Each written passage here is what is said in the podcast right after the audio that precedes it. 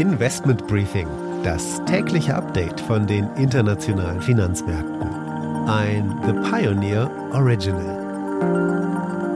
Die Stimmung der letzten Tage war ausgezeichnet am Aktienmarkt. Es sind aber vor allem Privatanleger, die den Markt nach oben treiben. Der konjunkturelle Ausblick divergiert von diesem Marktoptimismus. Der ZDW-Konjunkturindikator malt ein düsteres Bild. Und Katar warnt, dass die Energiekrise nächstes Jahr noch deutlich schlimmer werden könnte, sollte der Krieg in der Ukraine weitergehen und Russland kein Gas senden.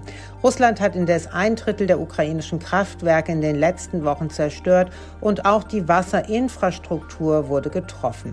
Damit einen schönen guten Morgen aus Frankfurt. Mein Name ist Annette Weißbach. Ich freue mich, dass Sie auch bei der heutigen Ausgabe mit dabei sind. Der Blick auf die heutigen Themen. Wir schauen auf den ZDW-Konjunkturindikator. Die Erwartungen haben sich ja leicht aufgehellt. Was das bedeutet, habe ich mit dem Chefvolkswirt Deutschland der Deutschen Bank Stefan Schneider besprochen.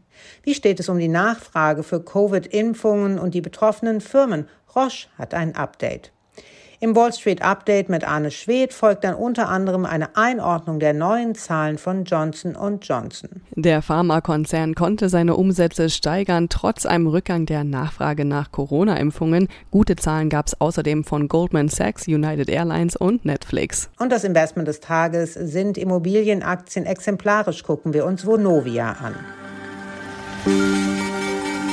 Das sind die Themen heute. Die komplette Ausgabe hören Sie als Teil unserer Pionierfamilie. Alle Informationen dazu finden Sie online unter thepioneer.de.